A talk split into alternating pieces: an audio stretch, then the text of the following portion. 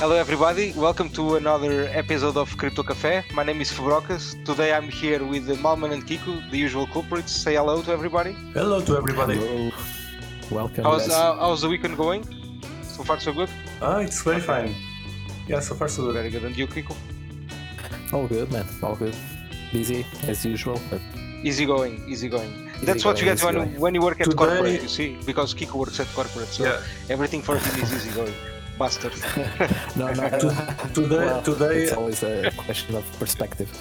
I'm kidding, I'm kidding, Yeah. of course. today I could pay uh, an uh, beer Mhm. with crypto.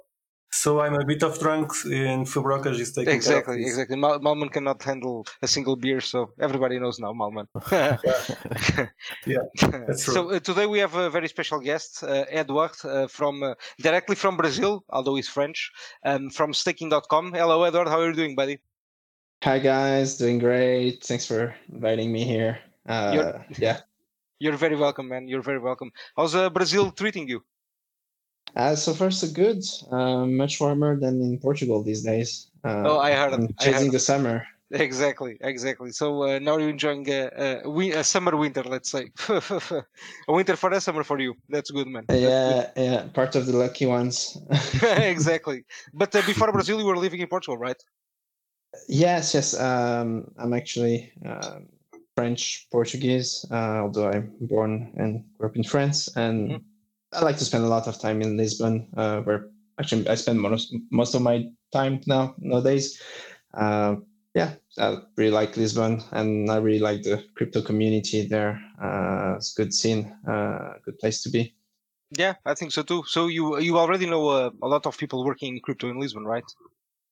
Yeah, it's a very interesting ecosystem, uh, and lots of people coming and going too. Uh, I mean, we've all met hundreds of people uh, with the conferences in, in the last few weeks. Uh, it was quite insane there. yeah, yeah. It's that's how we met, by the way, um, uh, at uh, one of the after parties. Um, to be honest, I don't remember which one, but uh, it was a, it was it was okay. It was a nice party, uh, free alcohol. You know, it it's always good. It's always good. Um, and I've, I I didn't go to that once. Every every party where I go, we have to pay. no, that, that's because you're not in Lisbon. exactly, exactly, If you have to pay, Very it's much not crypto. exactly. it's another kind of party. it's exactly. It's not a crypto party. Uh, you're right. At the crypto party, somebody else, somebody else always pays. You're right. um, and uh, tell us, Edward, how did you did you go into crypto before, like you know, Lisbon, before everything? How, how did you find crypto, or, or were you at Lisbon already? Uh, I think I started my, my, my crypto adventure in around 2017. Uh, back then, I was working in banking. Uh, come from uh, finance uh, and banking background. I worked uh, a while in mergers and acquisition and private equity uh, for uh, banks in France and uh, UK. Okay. Um, and I've always been interested uh, into finance uh, and tech, technology and innovation, and I think that's what naturally brought me uh, to leave banking uh, for blockchain and crypto, uh, which is, you know, it's, it's just like the new finance and also uh, the new web, internet, and I really find the whole space very interesting. So um, I started by uh, a project that uh, was building uh, decentralized financial products uh, called uh, Trakx.io. Uh, so- Okay. yeah, I started uh, TRAKX. Uh, started this project uh, in 2017 or so. Uh, we raised a seed round with uh, ConsenSys uh, to make a kind of fully regulated platform uh, for institutionals that would offer regulated decentralized financial products uh, that we call crypto traded indices. Uh, so Yep. it's uh, kind of what TokenSet does, but with a more like institutional or uh, regulated approach, uh, if you'd like. Was that before So, Set yeah. Protocol even? I think we kind of started at the same time, and we even started like integrate, even integrated some of the libraries uh, and code. nice. So, and the product which uh, launched uh, recently, I, I'm not part of the team anymore. Uh, uh, so you know, the Okay. launch wasn't mine. But the product which launched uh, recently, I think, uh, yeah, launched after uh, set protocol. Uh, so, uh, I mean, it's I, I wouldn't say that it came before set protocol. Uh, so yeah, I worked on this project for a few years. Um, I was COO and co-founder there, and you know, while working on this project, uh, I was also operating uh, nodes for some of my proof of stake assets, Mhm. and that's how I got started with staking, uh, which uh, started as a side project with uh, my co-founder Thiago uh, about three years ago. Um, we were just operating nodes uh, for ourselves, basically. Um, to, we had chosen a node operator back then on uh, proof of stake asset called Tezos, and they were not paying uh, rewards uh, adequately. Okay. Uh, so we felt like we would do a better job uh, doing it ourselves. Um, and then we expanded into more proof of stake assets because we really wanted to uh, support that emerging ecosystem uh, as we find it more uh, efficient uh, than proof of work and a solid like alternative or uh, let's say um, so something very complementary uh, to uh, proof of work.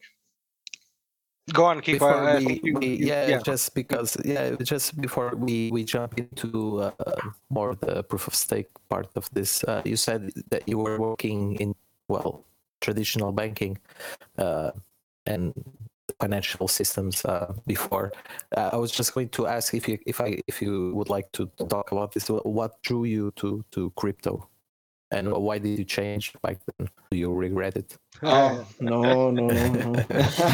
No it would be regret. fun, I mean, Edward. Edward. It would be very fun if you say if you have said yes. I I would love. I would love. yes, I regret it. No, none of that. have you ever on. met somebody regretting that? No, of course.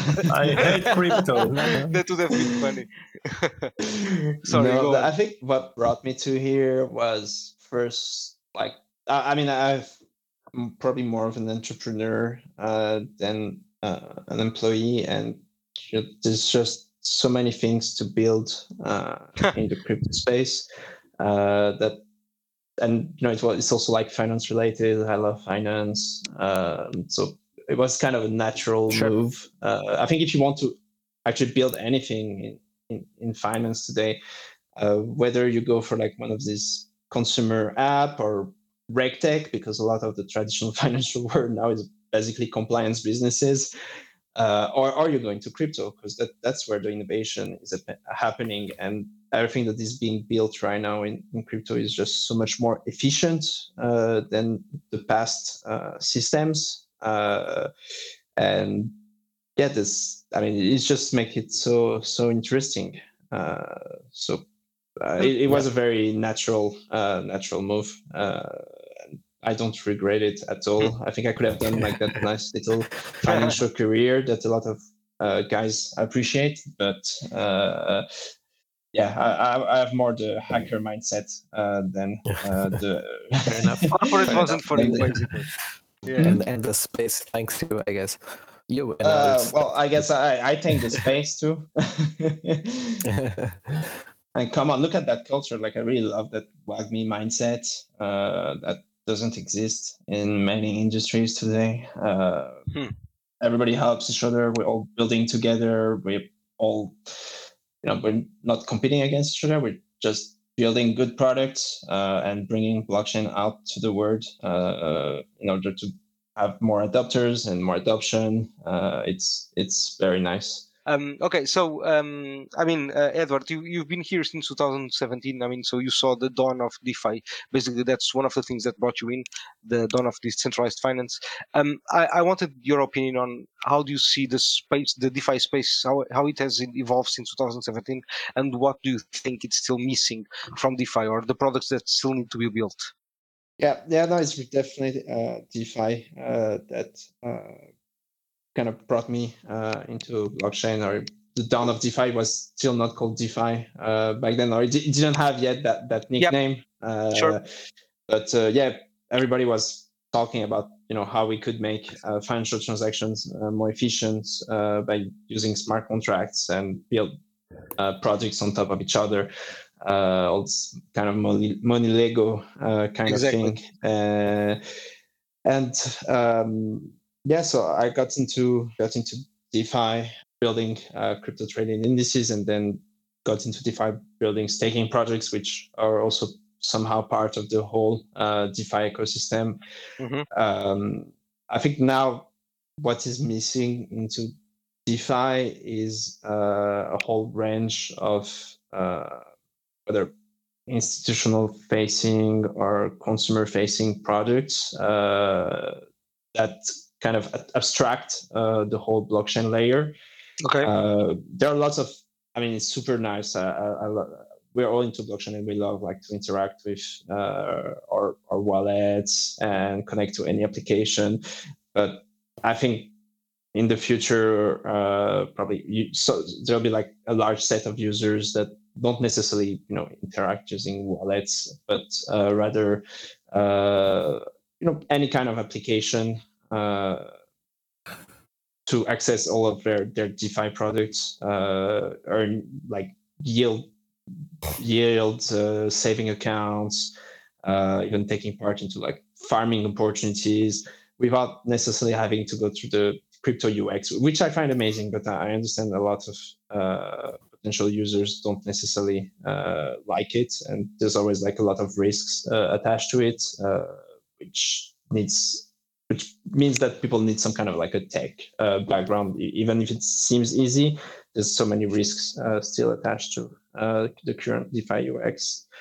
Um, so this kind of application that definitely something that has to be built, and, and we see some very nice one uh, emerging. Uh, there's one in the US that I really like. It's called uh, Outlet Finance. The guys they offer basically savings uh, connected to uh, Anchor protocol, uh, which is uh, built on top of Terra Money, where uh, you can have like basically around 20% uh, annual yield on your US dollars. But the whole like DeFi aspect of getting like sta- into stable coins and interacting with a blockchain Mhm. wallet is kind of abstracted uh, for the end user. Uh, so that that's what I mean by uh, like seamless, uh, UX friendly uh, applications.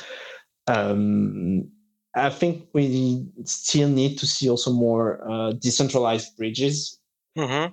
Uh, that's a that's a very tough question, I would say, because we just had like on the last podcast a very interesting discussion um, about the difference between atomic swaps and bridges, and uh, we kind of reached the conclusion, or at least a, um, a conclusion during during the discussion, because we didn't we didn't do any like you know proper research before Mhm. or after, anyways. But uh, that any no, none of us, at least none of us, knew of any bridge that was properly decentralized, basically. Um, I, d- I so- don't know any yet as well. Uh, Okay, so that- that's a big There's problem. none. Edward, just confirm everybody. Ev- Stop, please, because Edward just confirmed there's no bridge at all, uh, ever, and there will No, never be a bridge. I'm kidding. I'm I, I mean, that depends which degree of decentralization. Right? Sure. Uh, sure, sure, sure, sure. Uh, right at least now, not, like- not decent, like not fully decentralized like atomic swaps, right? Um, where there will be some kind of counterparty.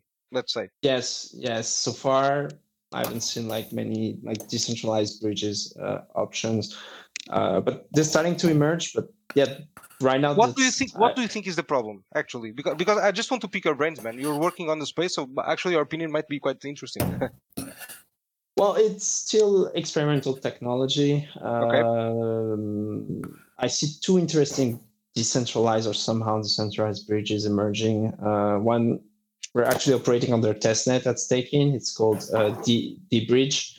the bridge, yeah. Um, it's quite interesting. Uh, it's gonna be progressively decentralized. Uh, even like I think mainnet won't launch as a fully decentralized uh, bridge, but in the future it will be like a permissionless networks where you know a large set of validators can compete to get into uh, the active set and operate uh, decentralized infrastructure for the bridge uh, across Okay. like a whole range of blockchains. Uh, so that's a very interesting one. There's Wormhole Crypto. Uh, that's an interesting uh, emerging bridge solution to, and they're already live on mainnet, but it's still a proof of authority network uh, with a selected right data set. But I think we're getting there. Um, the risk with like the current bridge solutions is they're basically like somehow a single point of failure. Like yeah, we a lot of the bridges that that most of the people use, they're basically like centralized exchanges. Uh, exactly yeah, yeah exactly you need to send the tokens to a smart contract that the, the they operate and they mint the new con- the new token basically on the on the on the chain but they still they still control the token basically It's it's a So- ma- major risk. It's a major risk. yep yep, yep. uh, it's just right a now, centralized exchange basically you're right, we, right. We're gonna get there. We're gonna get there. Uh, Mm-hmm. Interoperability is a new theme.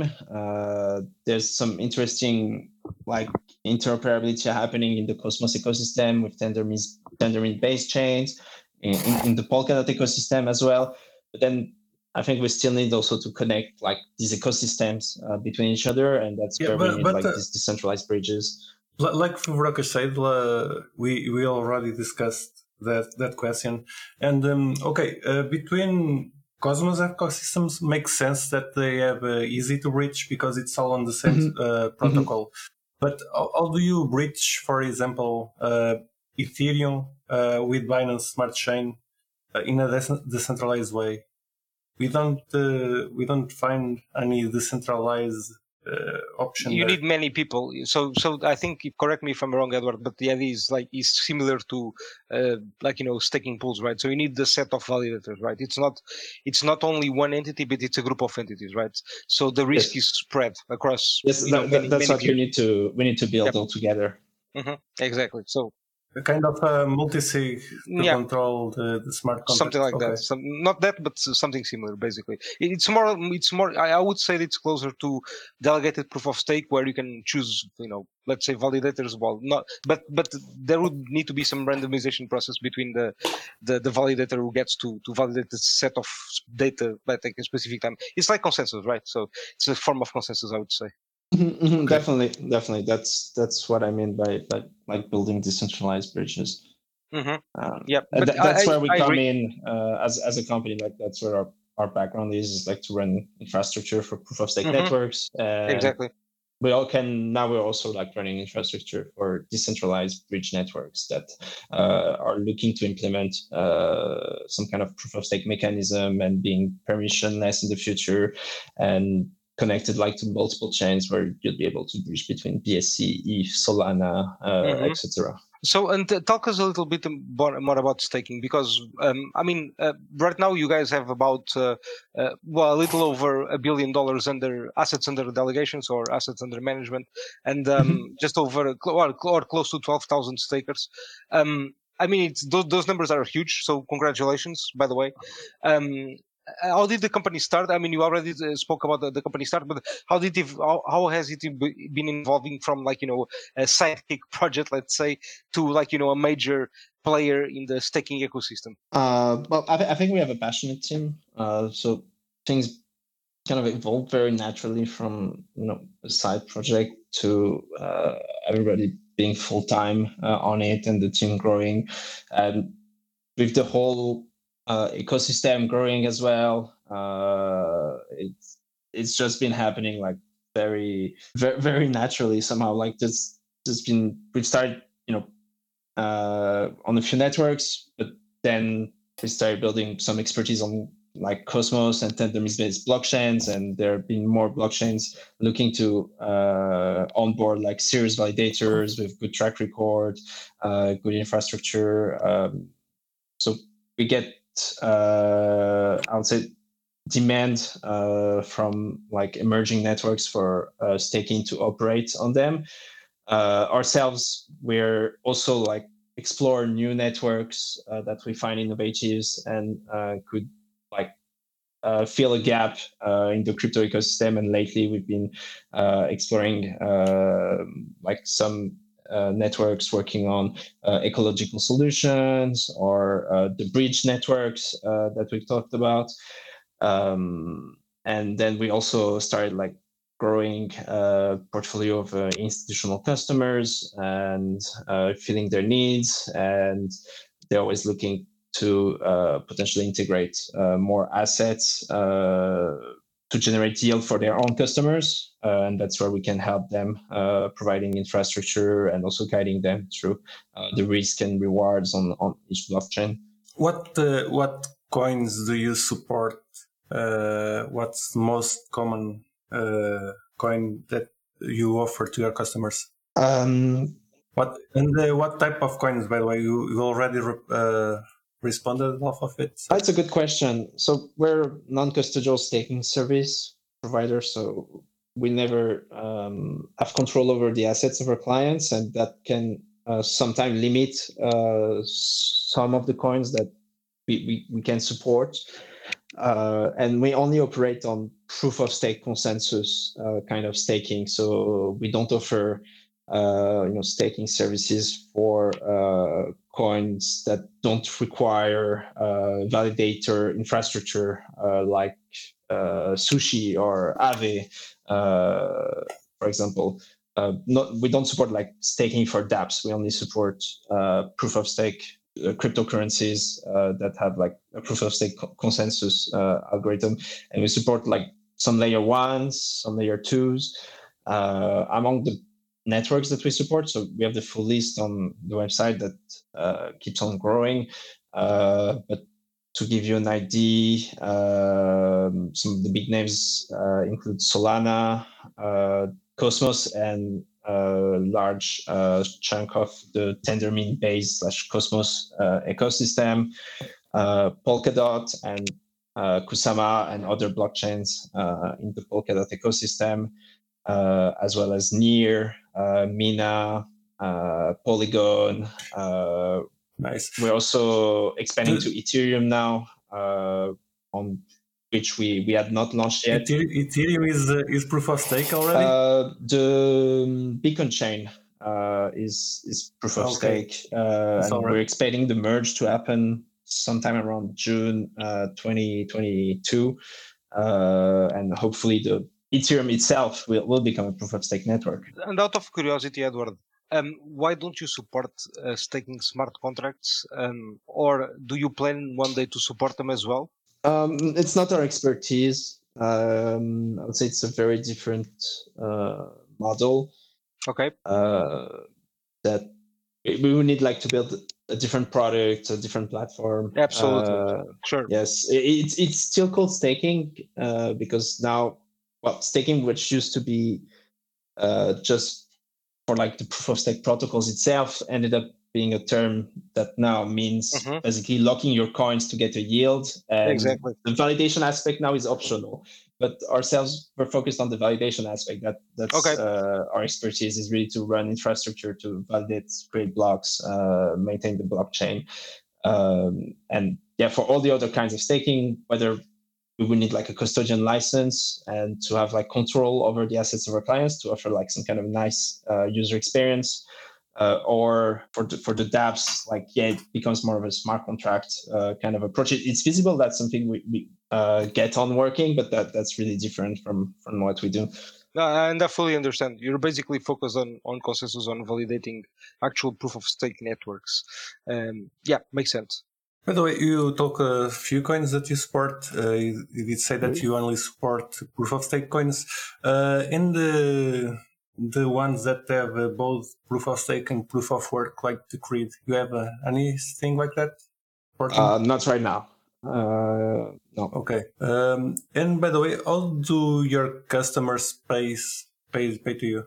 Um, so the way it works um, is that on each network on where staking operates, uh, we set a commission fee uh, on the blockchain, and by staking with us, uh, customers they can generate uh, a yield from five to twenty percent in average, or even like fifty percent per year on, on on some blockchains. But that's based on the inflation rate of the network. hmm Um, and out of this yield, uh, we would typically take like uh, a commission fee ranging from like three to ten percent uh, in, in average. Uh, it's usually the blockchain that pays uh, the client directly uh, and also pays us directly. Like we do not act as a middleman in the way that you know we would re- first receive the yield and then pay out uh, the Mhm. rewards um it's usually directly automated at, at the protocol uh, level Okay, so that that basically takes out uh, most of the risk basically of hacks and stuff like that.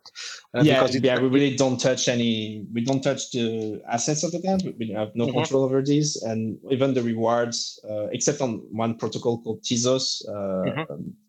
and that we're actually discontinuing. Uh, uh, except on this one, uh, it, it, tends to be automated at the protocol level. Yeah, but that's pretty that's pretty cool, and that's obviously one of the the major difference between um, you know, uh, smart contracts uh, staking and protocol staking, obviously. Um, yeah, that, that makes sense, and that takes out most of the risk of hacks and you know security issues. Um, so the users, if I get this correctly, um, to clarify for for the listeners, but basically the users can choose to delegate to you at any time and, um, and take out the delegation at any time as well. Basically, stop delegating. Yes, yes, okay. it's a fully permissionless service. Um, so Today we have about uh, 13,000 delegators. Uh, and interestingly, well, there's uh, a few institutionals that we know, but there's also like a lot of uh, individual token holders uh, and, and sometimes la- large token holders that delegate to us and we don't know them uh, because it's fully permissionless. Um, and basically they can delegate, undelegate whenever they want. Uh, there is, uh, depending on each protocol, uh, some uh, parameters to take into consideration, uh, such as the unbonding period, which is something set mm-hmm. at the mm-hmm. protocol level. Like we cannot uh, interfere with it or reduce it or increase it. sometimes it can take a few days to get back your tokens. if you you were staking these, or it's usually like uh, seven days to 21 days, uh, depending on the protocol. And there are risks also to take into consideration, and that's why uh, stakers uh, have to do a proper due diligence when choosing their validators uh, to make sure that these they can be slashed of their their coins. Yes, yeah? yes, that's part of the risks. that's I think after the liquidity risk, that's really one to take into consideration as well. if the validator doesn't behave correctly, uh, tries to deliberately attack the network, uh, double signs, or uh, uh has like an extended period of downtime. There are like some uh, slashing risks that can range from like a very slight 0.0001% uh, of the assets slashed uh, to sometimes up to five or, or more percent. Okay, and that basically that, that that risk is allocated to you, right? Because you are the guys running the infrastructure. So if something, let's say if the if, if the services go down for some reason, um, and the the coins can, could get slashed, right? Yes, yes, definitely. That's part of the risk, and uh, that's why we maintain like. Uh, 24 7 uh, monitoring mm-hmm. and uh, alerting processes. Uh, we have redundancy at like the Sentry and validator level. Uh, mm-hmm. We really try to do our best uh, so that such events uh, do not take place. Of course, of course. Um, I mean, like I mean, I, I hope you don't mind me asking. Uh, have you ever had like a, an, like a slashing issue or an event where where coins were slashed? Uh, it's it's a good question. So far on mainnet, uh, we've never been slashed. Uh, although I know some very serious validators that have been. You know, sometimes these are experimental networks. Uh, so sometimes really it's not necessarily the, the fault of the validator. And mm-hmm. we've even seen cases where validators would get slashed on mainnet and then like the whole community would agree that it wasn't the case of the validator and then uh, we would put like some on-chain governance or motion mm-hmm. uh, sure. so that uh, the validator himself and his delegators get, get compensated by the whole network because yeah uh, so sometimes it can happen out of curiosity out of curiosity, when Solana went offline, some validators got slashed because of that? Uh, no, because Solana hasn't implemented uh, downtime slashing yet. Okay. Uh, there is um, some manual uh, double sign slashing uh, that that can be uh, triggered, I believe, but there's no like automated slashing policies on, on Solana right now. Mm-hmm. Okay since we are talking about uh, staking and proof of stake coins, um, and since you are um, validate your uh, customers, you are the validator. Don't you think that you can be a point of centralization of the network? Um, that's actually a very good uh, point. Um, I mean, when we take a look at uh, a lot of the proof of stake networks, uh, well, we you can get like a lot of data about uh, how much voting power uh, each uh, Mhm. validator has. Um, and there are definitely some networks where some validators have a lot of voting power, uh, sometimes 10%, sometimes 20%, sometimes 30%. That, that's something we see in mining too, uh, right? The- Mhm, well, Exactly. Yes, on uh, pools. mm, mm, mm. Yeah, exactly. so there's definitely like uh, some level of centralization uh, although like most of the proof of stake networks i, I believe uh, are, are decentralized uh, at least among the big ones uh, both in number of validators uh, so typically the set is like 50 to 100 uh, up to like 1000 or more uh, validators uh, and also like in voting power. Um, although th- there are a few where, let's say, if the three major validators or the four major validators on, on, those networks are down, then uh, the, the network itself uh, could could be could be down. Um, but our, ourselves, like I would say, well, we do not tend uh, to be like among the, the largest validators. Uh, usually, like among the top ten on on a lot of networks, uh, or twenty. But uh, I, I see ourselves more as contributing to decentralization uh, than uh, actually uh, centralization. Uh, but yeah, there, there's definitely some level of centralization. I think it's also up to the delegator themselves to take this into consideration uh, and to the community and foundations to take appropriate measures to make sure that uh, delegators themselves are able to, to uh, take this into consideration. A lot of times uh, we noticed, for example, on explorers, uh, explorers they tend to rank the validators by voting power and delegators sometimes they're not necessarily educated on uh, decentralization uh, so instead of doing like a long due diligence what they naturally do is that they select uh, a validator among the largest one or among the first ones to show up on the explorer Yeah. um, because that's I mean, an it makes sense they want to minimize their right? due diligence time and Exactly. And But- they, they want to get the most the most fees as possible as well. I would say. Yes, yes, they, they, they believe that because the validator has the most voting power, then it's stressful. Uh, Sure. But sometimes it's not necessarily the case, and that's not also in the interest of the network, right? It's, it's a bit of a pri- prisoner dilemma, if you want, where the Mhm. delegator. That's a that's a good question. That's a good point. Uh, I I'm actually not very much on the proof of stake coins. I don't follow that much, but on uh, proof of work, sometimes I see the community uh, try to ask the miners to migrate to smaller pools. Do you see the community of proof of stake coins doing that also? It really depends on the networks. Uh, but we see, for example, like on some networks, uh, they changed uh, the way that uh, validators uh, are being shown on the Explorer, uh, where they would, for example, aggregate all the largest ones into one row that the delegator would have manually to click through and go through in order to actually see these validators. And they would like instead of rank, ranking by voting power uh, or number of assets staked they would rank them on other criteria or just randomize the set uh, being shown uh, yeah just so that you know, delegators are invited themselves to to, to diversify uh, and Mhm. we hear every day uh, on communities uh, on uh, podcasts on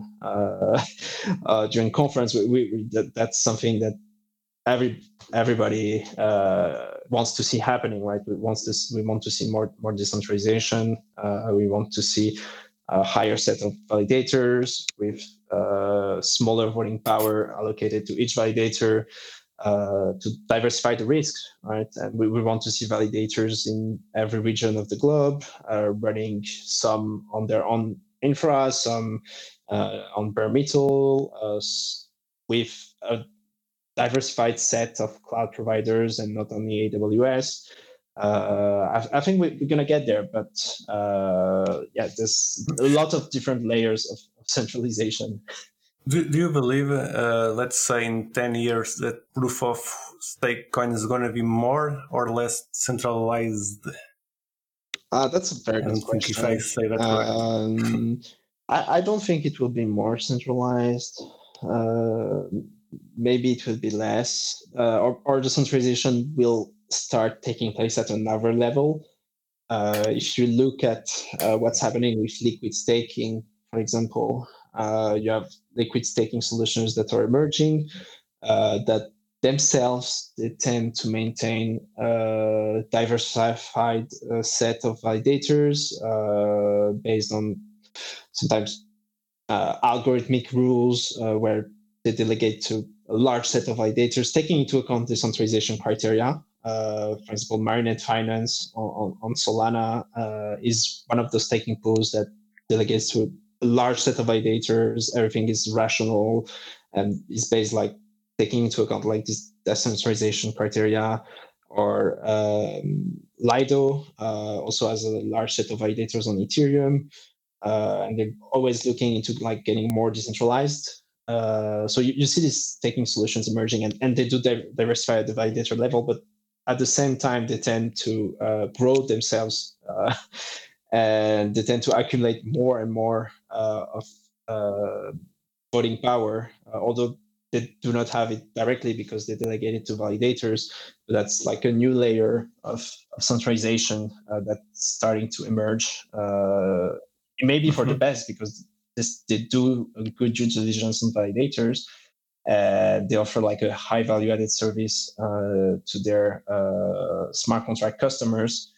Uh, but at the same time, uh, it's a winner take all market where you when you are the largest uh, liquid staking provider, you tend to be able to integrate in more dApps. You tend to have tokens that are more liquid. Uh, and for all of these reasons, well, you also attract more users, and that's kind of a virtuous circle where uh, you can end up owning like a large uh, chunk of the voting power of the network. So we, are seeing more decentralization at the validator level, uh, and we're also seeing like validators that are being more aware of their responsibilities and diversifying like their own uh, infrastructure, cloud providers, uh, and all these kind of things, and more validators entering the active set. But yet, the decentralization is, is starting to emerge elsewhere. So it's it's hard to say. Uh, and probably in the future will there be more projects emerging that we don't know yet. Uh, and and that that's the way it is, right? It's always like a constant constant fight for, for decentralization. Exactly. Uh, yeah. On proof of work or proof of stake, it's the same thing. We are always fighting for decentralization. Always. it's a very tough fight. Yeah. And our hardware wise is also hard, right? And that brings the decentralization level a bit down. Because uh, for many validators, you need uh, quite beefy hardware, right? Yeah, definitely. Uh, yeah. I mean, depending on the blockchains, uh, but yeah, on some it, it can be a, a, small barrier to entry. Uh, you don't need like yeah. a whole mining farm uh, to have a validator uh, business or to run your own validators. But on some blockchain, yeah, you need let's say like a, a good gaming computer equivalent. Uh, so like there, there's some hardware requirements, and, and, you need of course like a good internet connection uh, with proper bandwidth. Yeah, sure. Uptime. Yeah. Regarding staking.com, you have uh, any more questions for Edward? Uh, regarding staking.com, let me think. I mean, I think we covered most of the stuff. Um, Edward, is there anything that, that you want to, to talk about that we that we haven't discussed about staking or um, I mean any, anything, anything at all? Something so I mean, right now we're we're always like improving our products, right? Uh, but what features are you, are you releasing soon? By the way, well, we've been investing a lot of resources into uh, improving our uh, institutional uh, solutions. Um, so among like the projects we're currently working on, uh, we're uh, building like a full suite of uh, APIs for uh, our customers to track their holdings, uh, rewards, uh, yield mm-hmm. across like the range of protocols that we cover, as well as like a front end interface with a dashboard uh, where they can track yeah, their addresses and yields. Uh, so that that's something we're currently working on uh, among I think a few other projects. So we're also uh, looking into potentially uh, launching like a liquid staking solution on Solana. so that's something we're exploring with other validators to kind of help to decentralize the set and contribute to decentralization on this blockchain.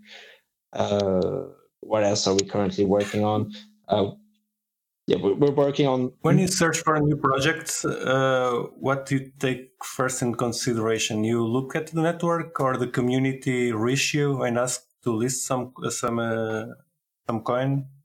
What's the process there? Do you mean what's our process to uh, decide whether we should we, we're going to support a new network? Yep. Yes. Yeah. Well, that's a good question. So uh, typically, like there are two processes. Uh, we have some customers that stick with us, and if we get significant demand for a new network that we don't support, uh, that is already launched, uh, we're going to take a look at it and potentially like deploy infrastructure uh, for this network. Uh, on the other end, the, our tech team is always exploring new test nets so networks that are not yet launched. And I think it's during these these testnet phases uh, that we kind of conduct our due diligence.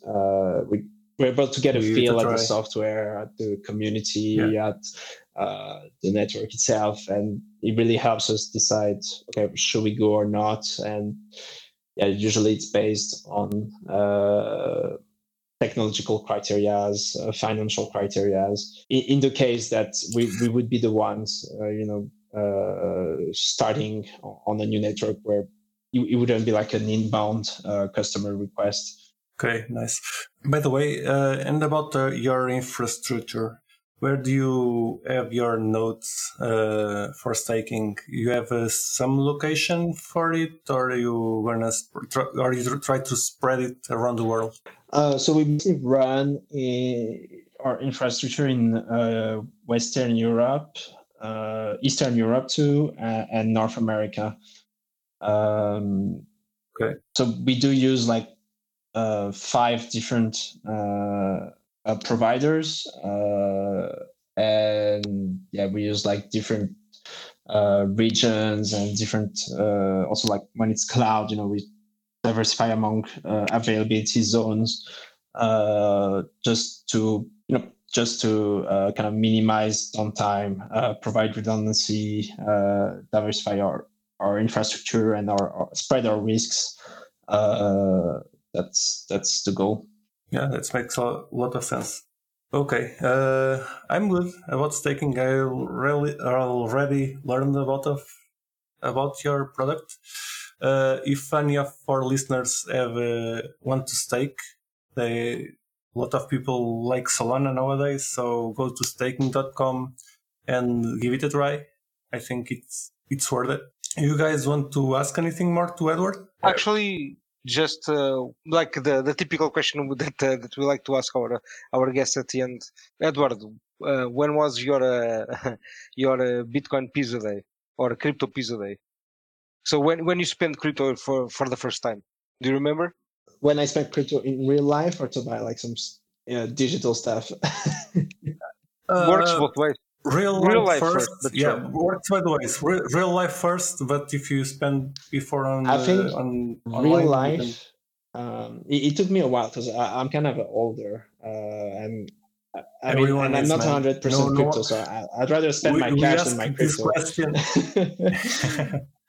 we ask these questions to every everyone we have here. In half of people never spend. No, but I, so. I, did spend um, a few and, and the first time I, I, remember i think it was in in new york and it was like super cold outside and uh, I, I, hadn't like brought uh, uh, a coat uh, with me from from europe uh, it was like almost no just chilly chilly cold like almost snowing and i ended up like buying a coat uh, using crypto.